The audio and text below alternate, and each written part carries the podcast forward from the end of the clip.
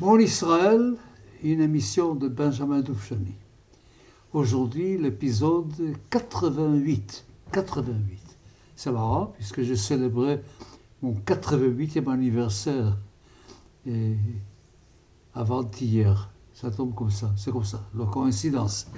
Bon, alors il nous reste encore deux émissions avant de terminer la saison, et que je reprendrai après les fêtes évidemment.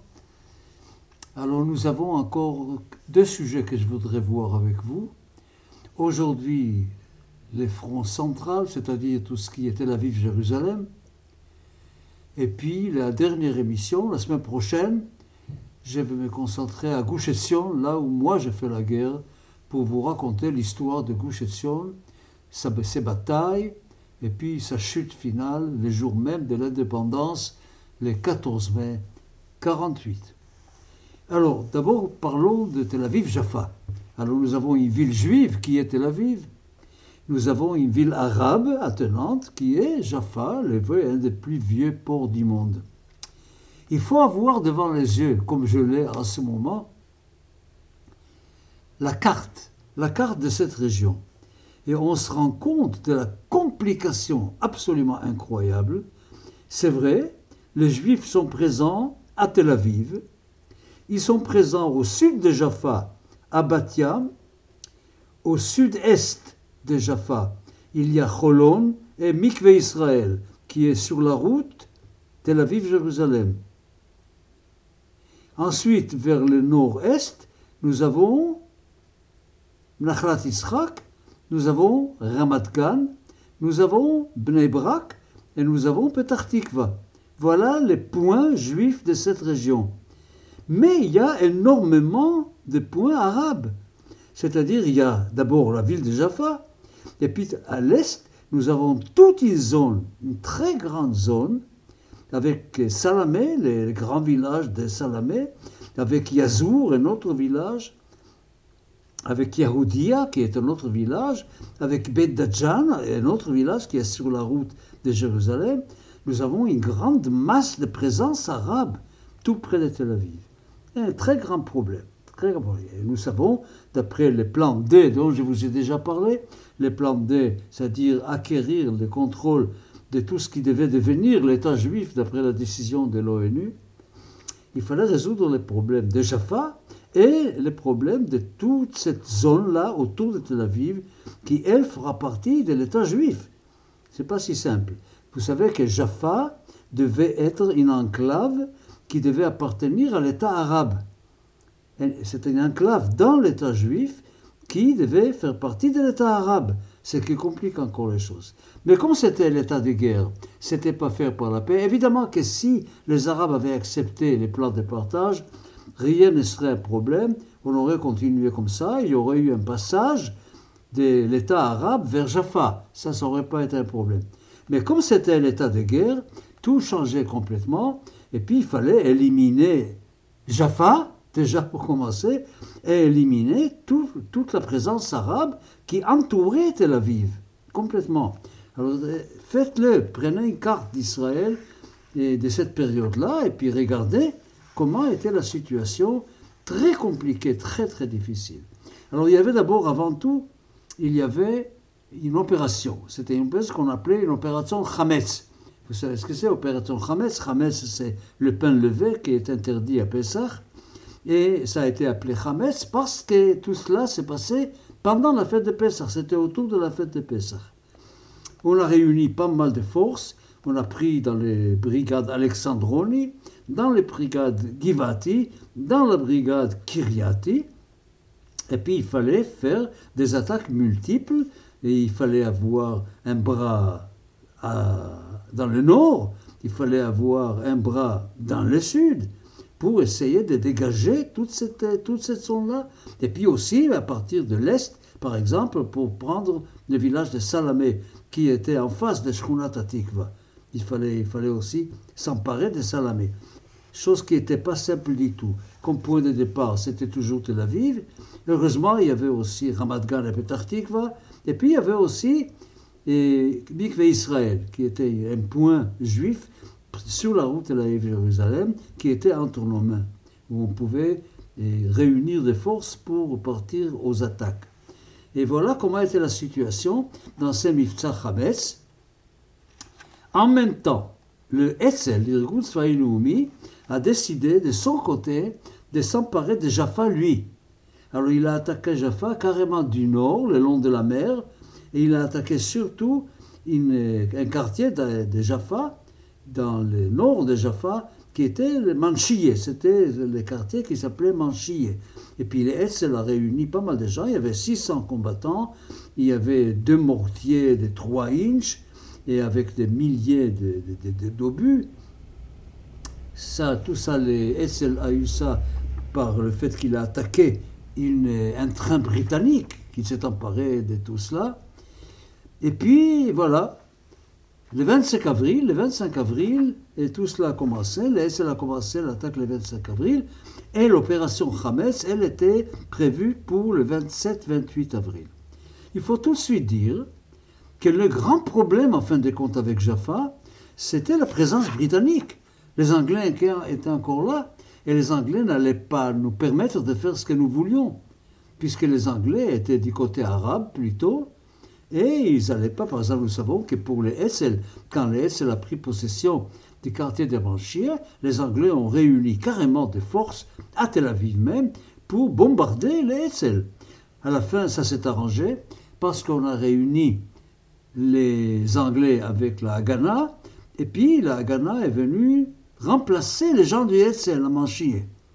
Alors il y avait, c'était très amusant de voir qu'il y avait des positions. D'un côté de la rue, il y avait Haganah, de l'autre côté, il y avait les Anglais. N'empêche que les trois parties de l'attaque, sud, nord et, est, ont donné des résultats. On a réussi vraiment à dégager pas mal tout cela et à se concentrer sur eh, Jaffa. Bon, il fallait à ce moment-là vraiment s'occuper de la ville de Jaffa. Heureusement, heureusement, que les gens de Jaffa, voyant qu'ils étaient à ce moment-là entourés par des forces juives de tous les côtés, n'avaient aucune envie de rentrer dans la guerre, surtout que je reviens encore une fois à ces raisonnements qu'ils pensaient qu'ils allaient dans quelques semaines revenir avec la grande victoire des pays arabes. Ils ont envoyé à la Légion arabe de Jordanie pour de l'aide qui n'est pas arrivée, et ça commençait à être la fuite générale de la ville 70 000 habitants au départ, quelques milliers à l'arrivée seulement. Et la plupart des dirigeants sont partis. Ce qui fait que le jeudi, le 13 mai, la veille de la déclaration d'Israël, l'après-midi, les Arabes de Jaffa ont carrément signé un arrangement de capitulation et Jaffa est devenue juive ce jour-là. Et le lendemain, le jour même de la déclaration d'Israël, 14 mai, et nos forces se sont emparées de la police qui était à Bedajan, ce village arabe, Bedajan sur la route. Et dès que les Anglais sont partis, et les forces juives pouvaient s'emparer de cela. Ça, c'était du côté de Tel Aviv, problème résolu. Après Tibériade, après Haïfa, après Tzfat, après Akko, c'était maintenant Tel Aviv et Jaffa qui étaient arrangés. C'était une affaire réglée. Tout ça dans la zone, évidemment, de l'État juif. Et puis, il fallait toujours résoudre le problème de Jérusalem avec la route qui était pratiquement coupée. Donc nous savons qu'il y a eu l'opération Narshon. J'ai passé suffisamment de temps pour vous expliquer exactement ce qu'il y avait dans l'opération Narshon qui a permis de faire monter à Jérusalem de la nourriture, etc. Nous savons qu'il y a eu beaucoup de convois qui ont pénétré à Jérusalem pendant l'opération Narchon. Mais ça n'a pas duré. À chaque fois, c'était la même chose. On ne pouvait pas garder toutes les conquêtes qu'on faisait. Et puis, il fallait faire encore une fois autre chose. Vous savez, je vous ai déjà parlé de ce qui, ce qui s'est passé à Dir et l'attaque de Etzel et sur euh, Dir qui a fait beaucoup de bruit et par les Arabes eux-mêmes qui ont parlé des horreurs, etc., et ceux qui n'ont pas rendu service aux Arabes, puisque les Arabes commençaient à voir une peur bleue de ce qui allait leur arriver. Et il y a beaucoup, beaucoup de villages qui se sont vidés d'eux-mêmes, tout simplement parce que les gens avaient peur. Mais il y avait quelque chose, la réponse à Dir Yassine, une réponse au moins qui était terrible. Ça s'est passé à Jérusalem, Ça s'est passé le 13 avril. Le 13 avril, il y avait un convoi qui est monté de la ville au mont Scopus, là où il y avait l'université et là où il y avait l'hôpital Adassa. Dans cette convoi, il y avait parmi les meilleurs médecins de Jérusalem, plein de professeurs d'université. Et puis quand ce convoi est arrivé à Sheikh c'est-à-dire ce village arabe entre Jérusalem et les monts Scopus, il y avait l'attaque arabe, évidemment. Il y avait les deux, les deux voitures blindées qui étaient immédiatement attaquées. Ils ne pouvaient pas avancer. Et puis, tout le monde se trouvait brusquement sous les feux arabes, sans pouvoir avoir l'aide du côté juif, ni du côté du Monscopus. Et le plus grave de l'histoire, c'est que l'armée britannique était juste à côté, mais vraiment tout à côté, et que les Britanniques n'ont absolument rien fait pour défendre ce convoi, pour sauver les gens de ces convois. Le commandant de la force britannique a dit c'est une réponse à dire nous ne pouvons pas intervenir. Sept heures durant, sept heures durant, cette attaque a continué, et puis on peut dire que pratiquement les dizaines, les dizaines de gens qui faisaient partie du convoi étaient tués ou blessés. Ça, c'était quelque chose, un coup absolument terrible, un coup absolument terrible, surtout quand on pense que l'hôpital Adassa, qui était sur le Mont Scopus, servait aussi bien les Arabes que les Juifs, et tous ces médecins-là qu'on a assassinés étaient des médecins qui pouvaient sauver des vies arabes pendant des années. Voilà. Ça, c'était un, énorme, énorme problème. De l'autre côté, il fallait renouveler l'opération Narchon, et cette fois-ci, c'était l'opération Harel, l'opération Harel qui a duré du 15 avril jusqu'au 21 avril. Trois convois ont réussi, chaque convoi 250 à 300 camions. C'est énorme. C'était les convois les plus longs. Il y avait la longueur était d'à peu près 15 km de longueur hein, pour, euh, pour faire passer ces convois. Alors tout allait mieux cette fois-ci. On a pu euh, contrôler les bords de route de deux côtés et c'était presque sans problème qu'on arrivait à faire cela. Mais en même temps, il y avait un autre problème qui se posait. Vous ne pouvez pas imaginer la complexité de la situation les derniers jours avant le départ des Britanniques. Vous ne pouvez pas imaginer à quel point la situation était délicate, où il n'y avait aucune certitude de réussir, aucune certitude de réussir. Des journées terribles. Nous, à Gush c'était pareil. Toute la zone de Jérusalem et de Gush était en situation tragique, absolument tragique. Alors il y avait un mifsa qui s'appelait Yevoussi. Yevoussi, c'est du nom de la ville avant qu'elle soit Jérusalem. C'était Yevous. Alors, on était obligé de dégager des forces qui œuvraient sur la route de la ville de Jérusalem, qui ont quitté donc ces batailles-là pour monter à Jérusalem, pour participer à des opérations qui avaient lieu à Jérusalem même. Voilà. Et puis il y avait un autre problème, c'est que c'est le, dernier convoi qui est arrivé, qu'on a, réussi à passer, ne pouvait pas retourner à Tel Aviv. Donc il restait à Jérusalem, on ne pouvait pas en profiter après ailleurs dans les pays. C'était une perte considérable. Bon, je ne vais pas rentrer dans tous les détails d'une complexité, complexité, extrême. Il y avait maintenant des localités isolées au nord de Jérusalem, Neve Yaakov, Atarot, et, et puis dans le sud, pareil, Chaim, Talpiot, qui étaient coupés de la ville par la présence des quartiers arabes, des Katamon et de la Moshava germanite, etc. Et tout ça, il fallait réussir à faire cette opération Yavoussi sans toucher aux Britanniques, sans avoir une confrontation avec les Britanniques, ce qui faisait les choses encore plus compliquées. Incroyable, incroyable la difficulté. On a fini quand même par s'emparer des Katamon et de la Moshava germanique. Cher Jarrah, c'est une autre histoire. Cher Jarrah a été prise le 29 avril, mais on ne pouvait pas y rester on était obligé de partir et de reprendre encore une fois, et puis encore une fois de partir encore une fois. Tout ça, ça faisait beaucoup de pertes, beaucoup de morts. Vous savez qu'on a eu Israël qui avait 600 000 habitants, avait 6 000 morts pendant cette guerre. C'était une hécatombe journalière, c'était terrible. Terrible, vraiment terrible. Bon, je ne vais pas rentrer dans les détails comme je vous ai dit, mais il est tout à fait certain qu'on a réussi quand même à dégager le sud de la ville et ouvrir le chemin des Mekorochaim et des Talpiot déjà. Toute cette partie Katamon, Mouchava germanique a été nettoyée des Arabes, ils sont partis et nous étions en contrôle de tout cela. Euh, vous savez qu'à Katamon, c'était très très difficile. Il y avait un monastère là-bas, le monastère Saint-Simon, qui était une bonne position arabe, et puis ils avaient des armes, et puis ils avaient des, ils avaient des nouveaux, des, nouveaux, des, volontaires qui venaient s'ajouter aux forces qui étaient locales, etc.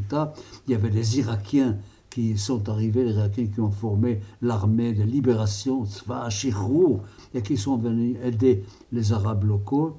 Tout cela faisait que c'était absolument terrible. Bon, maintenant les Anglais allaient partir. On savait très bien qu'à partir du 14 mai, 15 mai, les Anglais allaient partir. Surtout les 14, puisque le 14 mai à minuit, le mandat était fini. Donc les, hauts commissaires britanniques qui étaient à Jérusalem étaient obligés de quitter le pays le 14 mai à minuit. Donc ils devaient quitter Jérusalem le matin. Et les Britanniques s'apprêtaient à quitter Jérusalem le matin. Alors, nous avons réussi donc l'opération Yévoussi, et c'est-à-dire que nous avons réussi à nous emparer de ce qu'il fallait quand même pour garantir une certaine tranquillité à la Jérusalem juive. Et puis, il y avait les problèmes donc des, contacts avec Jérusalem par une autre, une autre opération qui était l'opération Maccabi, en deux phases comme ça. À chaque fois, il fallait s'emparer de certains villages arabes, de certains trucs. Entre-temps, c'est Kaoukji qui est venu du nord vers la zone et puis qui a commencé à attaquer aussi autour de Jérusalem, ce qui n'était pas tout à fait sympathique. Et il restait à résoudre les problèmes de la ville même. Pour ceux qui connaissent la situation à Jérusalem à ce moment-là, vous savez qu'il y avait toute une partie du centre-ville qui était tenue par les Britanniques. Ça s'appelait Bevingrad. Je ne sais pas si ça vous dit quelque chose. Il y avait Bevingrad, il y avait tout un ensemble des structures dans la ville, Migrash et tous les alentours de Migrash qui étaient devenus une sorte de ghetto britannique dans Jérusalem. Les Britanniques étant passés, il y avait une bataille à mener pour s'emparer de tous les lieux britanniques qu'ils avaient tendance, eux, à offrir aux Arabes. Alors il y a une grande opération qui s'appelait Mifsa Kilshon. Kilshon, c'est une fourche à trois, à trois têtes. Trois têtes pourquoi ça s'appelait Kilshon Puisqu'il y avait trois attaques à ce moment-là. Il fallait attaquer au nord, il fallait attaquer au centre pour Bevingrad et il fallait attaquer au sud pour dégager la partie sud de la ville. Mais là, heureusement, heureusement que le matin du 14 mai, quand les Britanniques ont commencé à sortir vraiment, où tout ça a été évacué, on a pu faire marcher cette opération Killshon et on a réussi à s'emparer du camp d'Allenby et de l'Alamein, qui était le camp britannique qui était au sud de Jérusalem, de s'emparer de Bevingrad dans l'ensemble, et puis aussi de résoudre le problème sur le chemin des Talpiot qui était à Boutor. Et à ce moment-là, les habitants arabes ont fui à Boutor. Voilà et c'est comme ça qu'en fin de compte, on a réussi à résoudre le problème à Jérusalem. Évidemment qu'on est resté dans la partie juive de Jérusalem et on a pris quelque part certains quartiers arabes, mais on n'est pas allé plus loin. Et nous savons qu'à la, la, fin de la guerre d'indépendance, nous savons très bien que la ville a été coupée en deux. Tout l'est de la ville, avec tous les lieux les plus importants de la ville, sont restés en main arabe. Et nous, nous avons gardé uniquement la nouvelle vie, ce qui n'était pas mauvais du tout, mais qui n'était pas suffisant probablement. J'ai oublié de mentionner un endroit où j'ai combattu moi-même, Ramat Rachel, au sud de Talpiot, entre Talpiot et Bethléem. Il y avait ce kibbutz, Ramat Rachel, qui aussi était, faisait envie aux Arabes. Et où ils essayaient de les prendre sans réussite. Voilà, là c'était un, grand succès local. Les Arabes n'ont pas pu s'emparer de Ramat Rachel. Voilà, avec ça, je termine plus ou moins les événements dans le pays, si vous voulez, jusqu'au 15 mai, jusqu'au début de l'invasion arabe. Après les fêtes, je vais vous retrouver, après les fêtes, pour une autre série des Israël. Et à ce moment-là, on pourra parler de la guerre vraie, de la guerre contre les États arabes. Invasion de la Syrie, du Liban, de l'Irak à travers la Jordanie, de la Jordanie et de l'Égypte surtout, contre Israël, tout ça. Il faudra en parler en détail après les fêtes, l'année prochaine. Et comme je vous ai dit, la semaine prochaine, dernière émission de la saison qui va être consacrée entièrement à Gush le lieu où moi-même j'étais présent depuis fin mars et où nous avons fait la guerre. Malheureusement, nous avons perdu la bataille par manque d'armes, par une impossibilité de résister à l'attaque de la Légion qui avait des blindés, qui avait tout ce qu'il fallait, qui avait des, canons, qui avait des avions d'information qui, qui tournaient dans l'air après. Et tout ça la semaine prochaine pour la dernière émission. Et je vous dis à mardi prochain.